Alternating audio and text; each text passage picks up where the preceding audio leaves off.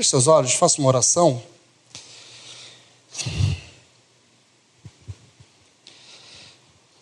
Pai querido, acabamos de ler o texto bíblico e nós pedimos ao Senhor que fale conosco através da tua palavra. Que o Espírito Santo de Deus nos ilumine e que o Senhor permita que nós juntos possamos chegar a uma conclusão que venha do Senhor para as nossas vidas. É a oração que nós fazemos. Em nome de Jesus, amém. Texto de Marcos conta para gente a história de uma cura de Jesus. Esse texto ele está colocado no capítulo 3, mas ele é uma conclusão do capítulo 2. Se você começar a olhar o Evangelho de Marcos e ler do primeiro até o terceiro, o ministério de Jesus está despontando, está começando. Está dando start no ministério de Jesus. E aí, alguns dos fariseus começam a seguir Jesus a ouvir os seus ensinamentos, e a multidão começa a seguir Jesus também. E Jesus vai realizando alguns milagres, Jesus vai fazendo algumas coisas diferentes, e que isso vão incomodando aos principais da lei, aos príncipes da lei aos doutores da lei, chame como você quiser nesse momento. A experiência da chegada de Jesus traz desconforto, pois havia um sistema religioso já estabelecido, hierarquias já distribuídas. Todos sabiam o que falavam, que tinha voz, que eram os principais da sinagoga. E de repente, de Nazaré, vem um que fala ser filho de Deus. Os versículos que antecedem o capítulo 3, Jesus disse que ele é o dono do sábado. O versículo 27, Jesus diz que o sábado é feito para o homem e não o homem é feito para o sábado. E toda a questão aqui está na lei que diz que o sábado é o dia dedicado ao Senhor é o dia de descanso. É um dia onde a gente para, reflete acerca da vida, vive em família, senta à mesa e olha nos olhos. A gente vai ao templo e adora ao Senhor e louva ao Senhor. E aí a religiosidade vai entrando no sábado, e o sábado passa a ser o dia que você, por um acaso, não vai nem no seu campo. Porque se de repente você estiver andando pelos seus campos, pelas suas terras, pela sua plantação, esbarra numa espiga de milho e ela cai, isso pode ser considerado trabalho e você, por esse motivo, ser condenado, ser julgado. Você não deveria andar com um alfinete no seu bolso, porque o simples fato de você transportar o alfinete de um lado para o outro poderia ser considerado trabalho. Existiam 39 regras extraídas da construção do Templo de Salomão, que definiam, que explicavam quais eram os trabalhos. Você não poderia se escrever, não poderia acender velas. Normalmente, numa casa, quem acendia as velas eram os homens. No sabá, quem acendia as velas eram as mulheres, que era para ficar bem claro que aquilo não era trabalho. O sistema de lei é estabelecido, seguido e o princípio levado adiante. O problema é que quando a gente trabalha com a lei, a gente passa a enrijecer a lei cada vez mais. A gente passa a agregar ela força maior do que ela tem na realidade. A gente passa a criar ou subterfúgio, subterfúgio, eita, subterfúgio, eita, não saiu, gente. Criar desculpa, pronto. A gente passa a criar desculpa para fazer o que não é certo ou a gente passa a enrijecê-la de uma forma em que ela fique cada vez mais dura. E aqui está o nosso problema. Aqui está o problema que Jesus apresenta. E eu vou falar uma coisa para vocês. Jesus poderia ter feito isso no domingo. Estava chegando já. Esse cara foi um homem que sofreu durante a vida inteira com a mão atrofiada. E Jesus resolve curar esse cara no sábado. O texto que veio antes, eles estavam caminhando de uma cidade para outra. Como nós ouvimos hoje de manhã o Luke falando, esse cara tinha sede e fome de Deus. Ele estava caminhando com Jesus. Ele não chega no templo de uma forma aleatória. Ele sabia que ao entrar no templo ele encontraria Jesus. E provavelmente esse cara não entra no templo com a intenção de ser curado, mas de ouvir o ensinamento que o mestre estava trazendo de cidade em cidade. E acontece algo na vida dele que transforma não só a forma dele se enxergar e dele ver o mundo, mas a forma como as pessoas enxergam Jesus e olham passam a olhar para princípios.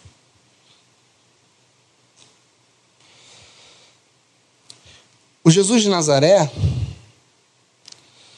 está disposto a curar no sábado. O Jesus de Nazaré está disposto a tirar as pessoas da lateral, dos cantos, dos cantos escuros, do cantinho do pensamento e trazer as pessoas para o centro. Se você não é familiarizado como era uma sinagoga, imagina um, um espaço como esse, onde eu falaria do meio da igreja e vocês todos me assistindo em roda. Então os, as pessoas falavam e falavam olhando para as outras, mas não tinham essa questão de plateia. Ele era em movimento. Elas iam se espalhando pelos cantos da sinagoga. E aí Jesus vira para esse cara e tira ele do escuro do cantinho e traz ele para o centro e fala para ele: vem para cá. No lugar que não era dele. No local onde ele não deveria ocupar. Esse homem é um deficiente físico. Esse homem não tem estudo. Ele não tem conhecimento. Ele não é um doutor da lei. O lugar do centro é para aqueles que falam com eloquência. O lugar do centro é para aqueles que detêm o poder para aqueles que a patente é alta. Então Jesus vai quebrando no seu auditório muitas regras incomodando aqueles que cuidam do sistema que trabalha a partir do corte, quebrando o sistema que vai excluindo e colocando uma minoria em ascensão. Jesus vai colocando valores que até então não eram trazidos, onde mais importante é curar ou deixar morrer ou matar. O mais importante é aproveitar o sábado para um momento de comunhão e de estar juntos, ou viver no sábado pela religiosidade de agora o sol se pôs, eu não posso fazer mais nada, preciso aguardar o próximo dia para minha vida voltar ao normal. Deixa eu falar uma coisa para vocês. Nos Estados Unidos, os filhos dos judeus perderam interesse pela religião porque eles viam que os pais não conseguiam trabalho, porque ninguém queria empregar alguém que se negasse, que se negava a trabalhar no sábado. O enrijecimento da lei fez com que a próxima geração tivesse pela religião desinteresse. Toda vez que a vara inclina demais, que o peso fica insustentável, a gente acaba perdendo o foco e a direção do que é importante nas nossas vidas. A pergunta de Jesus é: o que, que tem mais valor? O que, que importa mais? Pode estar parecendo que o meu discurso não faz contato com você. Você não é um doutor da lei. Pode parecer que a minha fala é carregada de elementos históricos, mas na nossa vida prática não tem valor nenhuma. Você sabia que muitas vezes nós somos aqueles que levantamos bandeiras ideológicas, e eu não estou falando políticas, mas nós levantamos, por exemplo, os nossos valores que aprendemos na igreja, o que nós entendemos de valores familiares, e quem está fora daquele contexto, a gente julga como não sendo ainda alcançado, não sendo merecedor. Você já pensou assim? Você já pensou nisso, né, na realidade? Que assim todos nós pensamos. Todos nós pensamos que as pessoas que trazem consigo algumas marcas, elas são menos merecedoras do que aqueles que ocupam o lugar de destaque. Todos nós temos no nosso código de ética e valor alguns elementos que fazem com que a gente lime os outros, que a gente menospreze os outros, que a gente diminua. Quem nunca olhou para o ser humano e pensou de alguma forma, Jesus nunca tocaria na vida desse. Quem nunca passou por alguém que estava jogado ao canto da rua e pensou, se eu não estivesse tão ocupado com os meus afazeres, eu iria ajudar. Mas Deus vai prover. Existem dois tipos de pessoas: as que têm a mão ressecada, a que têm a mão atrofiada que não consegue estender a sua mão e alcançar aquele que está do seu lado, a criar ponte para que todos nós possamos caminhar juntos. Existe esse tipo. O texto está falando sobre uma deficiência física real, alguém que tem a mão atrofiada, mas de uma forma diferente. Eu estou falando que existem pessoas que são incapazes de estender a mão, que estão atrofiados. E que, porque estão atrofiados, entendem que não tem valor, que não importam que vão ficar sempre pelos cantos, escondidos, recebendo as migalhas que podem receber por onde passarem. A questão para a gente é que Jesus não está disposto a nos servir as migalhas. Jesus está disposto a nos puxar para o centro da história e transformar a nossa vida por inteira. Incomodar a quem tiver que incomodar, mas transformar aquele que o coração quebrantado pede ao Pai e reconhece a sua necessidade. Essa é a verdade de Jesus. Essa é a importância do texto. Porque quando você se coloca no lugar do que tem a mão ressecada, você se coloca na mão no lugar do coitado, de alguém que não tem tanta importância assim para aquele lugar. E eu estou falando da mão ressecada, mas pode ser qualquer outra área da sua vida. Jesus transforma tanto corações endurecidos como mãos ressecadas. E essa é a lógica do Evangelho. Um Deus que se importa com as pessoas e não pode ser colocado em caixas, em sistemas, em formatos. Você já tentou mudar alguém para trazer para a igreja? Você já pensou nisso? Eu vou levar fulano na igreja, mas eu vou conversar com ele para ele trocar de roupa, para ele vestir de tal maneira que da forma como ele se veste não é legal. Eu vou levar fulano na igreja, mas eu vou conversar com ele porque ele xinga demais. Eu vou levar ele na igreja e vou falar, cara, fica quietinho, não fala não, só ouve. Porque se tu falar, tu vai queimar meu filme.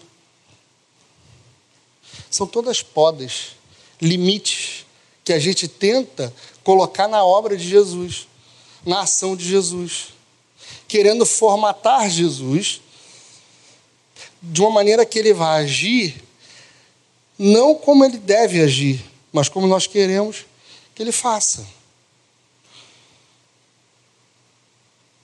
Tem muita gente que passa a vida abrindo a Bíblia tentando ouvir a voz de Deus, porque Deus fala através da Sua palavra, que esquece que Deus não se limita apenas a falar pela Sua palavra. A palavra de Deus é importantíssima, ela fala aos nossos corações e ela testifica o que muitas vezes Deus nos mostra e nos fala. Mas você entender que somente abrindo as Sagradas Escrituras, Deus vai falar com você, você está querendo encaixotar Deus. Colocar Deus num sistema que você criou e dizer, ele faz assim. Em algumas comunidades fala-se sobre o batismo do Espírito Santo. E só tem comunhão com Deus quem preenche aqueles quesitos do batismo com o Espírito Santo. É mais uma vez nós formando, form, estamos formando o sistema para encaixotar Deus. Porque a gente quer que Deus ande nas quatro linhas que nós marcamos, que Ele faça sempre da mesma maneira, que Ele toque e transforme sempre da mesma forma. A verdade é, Deus sempre faz, Deus sempre age, Deus sempre transforma, Deus sempre cura, Deus sempre fala, Deus sempre faz com que o sol nasça e que a noite chegue, mas Ele faz sempre a maneira dele. Porque tem dia que parece que durou 48 horas para a gente. Mas você conversa com aquele que está do lado e fala, cara, o dia passou tão rápido e eu nem vi. Tem hora que a gente se vê em algumas circunstâncias e que parece que a gente está distante demais de Deus.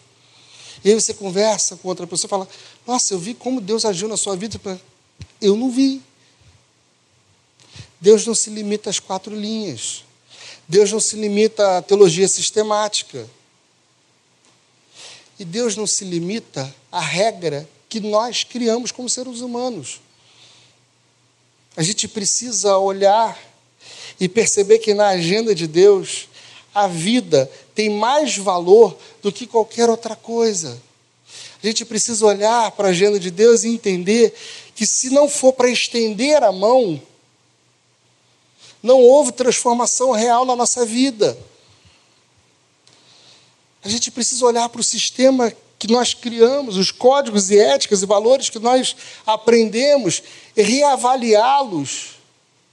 Porque se alguma coisa eu uso como motivo para não usar de amor,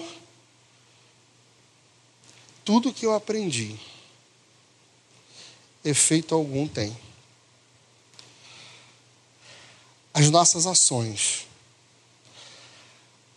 a nossa mente, o nosso coração, os nossos valores, a importância que nós damos ao que temos, a importância que nós damos a, damos a nós mesmos e a importância que nós damos para os outros, tem que ser toda ela baseada no amor que nós somos capazes de nutrir uns pelos outros. É claro, você não vai sair daqui amando todo mundo, vivendo um mundo cor-de-rosa, aonde você toma um suco gambi, faz assim e sai amor. Os mais antigos entenderam a referência. É claro que isso não vai acontecer. É claro que isso não é possível.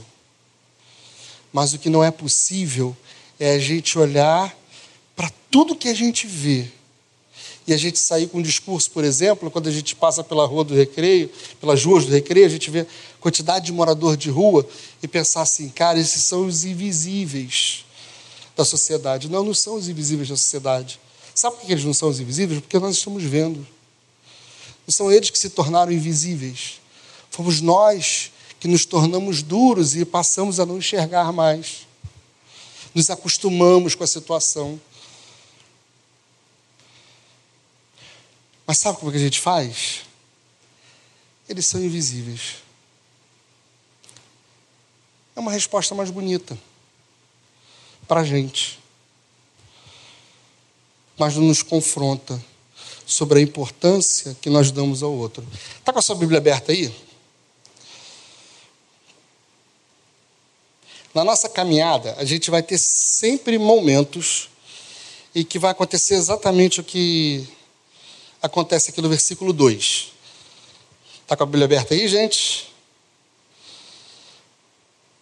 Sempre vai ter aquele grupo que vai procurar problema para desacreditar a obra que Deus fez na sua vida ou a obra que Deus pode fazer na vida do outro.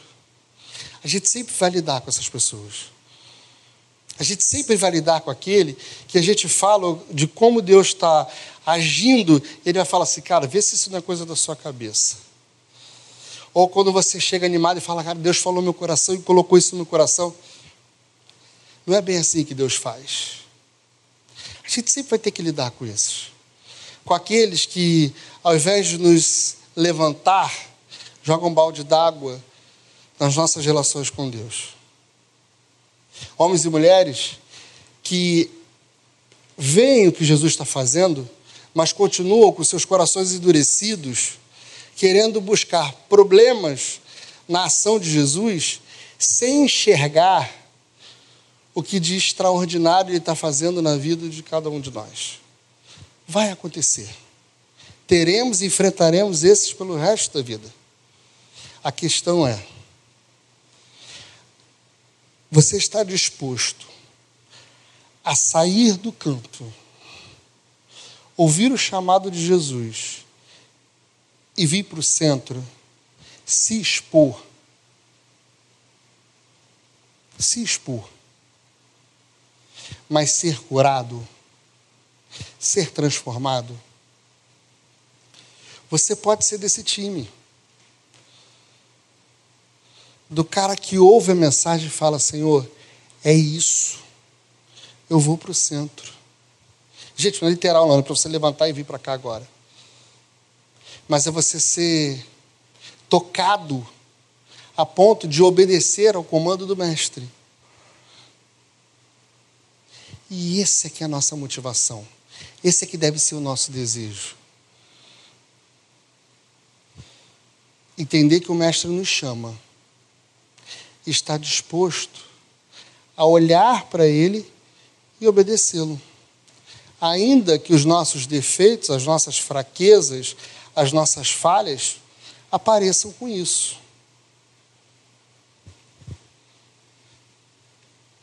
Vai aparecer você vai ficar exposto. Mas o poder de Deus vai descer sobre você, e como diz lá no versículo 5, você vai ser curado, você vai ser transformado, você vai sair diferente. Essa é uma oração que eu faço pelo menos uma vez por semana. Pelo menos uma vez por semana. É de quando eu chego na presença de Deus, conseguir obedecer e ouvir o que Deus está me falando para fazer. O não é uma resposta. O jovem rico, diferente desse menino, ele chega até Jesus e quando ele é confrontado, a resposta dele é: Valeu, estou indo. Eu não consigo entregar isso. Eu não consigo abrir mão disso. Hoje de manhã nós ouvimos o Luke falando da mulher samaritana. Que a arrogância do coração dela era dizer assim: Nós temos um poço. Esse poço está aqui, foi nos dado por Jacó. Eu não preciso de outra água, porque Jacó bebeu aqui, os filhos de Jacó, os animais de Jacó, todos estavam aqui com esse poço. O problema é que quando a gente não não é capaz de abrir mão do que para a gente é o nosso ego, a nossa vaidade e se expor no centro, a gente passa a vida sendo a cada dia endurecidos, vivendo dentro do sistema, cumprindo os ritos do sistema, ah, buscando limpar e deixar o sistema o mais cristalizado possível, mas sem servir ao autor, ao dono do sistema. A igreja qual aquele sistema permite. Eu estou falando a palavra sistema o tempo inteiro e, por favor, eu não estou usando a minha fala tendenciosa ao lado político, porque eu não acredito nisso. Eu estou falando o seguinte: nós crescemos dentro de regras, nós crescemos doutrinados de alguma maneira. E quando nós passamos muito tempo dessa forma, nós nos tornamos religiosos. Nós nos tornamos automáticos na nossa, nas nossas ações. E aí a gente até dá comida, não porque a gente se importa, porque a gente aprendeu que tem que dar. A gente atende a necessidade do outro, estica, estende a mão para o outro, não porque a gente entende que é um dever nosso, mas porque nós aprendemos. E foi, a gente não faz porque a gente aprendeu assim. A gente faz porque realmente, eu deveria fazer, porque realmente nós nos importamos. Nós entendemos que aquele que está do outro lado tem a mesma importância e o mesmo valor para Deus. E, consequentemente, nós olhamos para nós mesmos e percebemos que aquele que nós ah, colocamos em lugar de destaque na nossa vida tem o mesmo valor, nós somos tão valorosos quanto. Então, os outros, diante de Deus, têm o mesmo valor que nós. Porque para Deus, nada é mais importante do que tocar nas nossas vidas e salvar-nos. Porque para Deus nada é mais importante do que olhar para o outro e ver que aquele ali é imagem e semelhança do Senhor. Porque para Deus nada tem valor se nós não fizermos com amor, o mesmo amor que Ele demonstrou na cruz do Calvário, quando pagou pelo meu e pelo seu pecado. Acabamos de cantar uma música que eu acho linda. Se não tiver amor, de nada valeria. Se as nossas ações não demonstram amor, efeito algum tem o que nós fazemos. Nenhum de nós. Compramos o favor de Deus. O favor de Deus é, impre é imprecificável. Não é possível colocar preço nele. Você pode doar um milhão ou dez centavos. Não está na importância. Está na forma como você faz. Você pode entregar cem quentinhas ou uma. Não é a quantidade, mas o amor que você colocou naquilo ali. As nossas relações. Seja com aqueles que são de perto, que nós amamos e que temos prazer de estar próximo devem ser vividas com a mesma intensidade com aqueles que estão longe. Porque Deus não nos olha segundo as nossas falhas ou os nossos defeitos, mas olha a todos nós pelo mesmo amor que na cruz do Calvário, no Calvário ele mostrou para cada um de nós. Pare de achar que aquele que tem menos vale menos. Pare de achar que você vai arrumar uma desculpa bonita para justificar o coração endurecido que às vezes nós temos.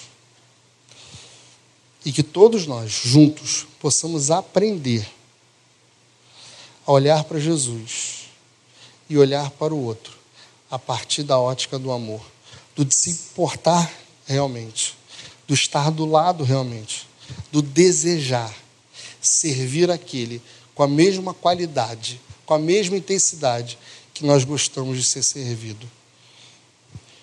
Esse é o amor. Esse é o segredo.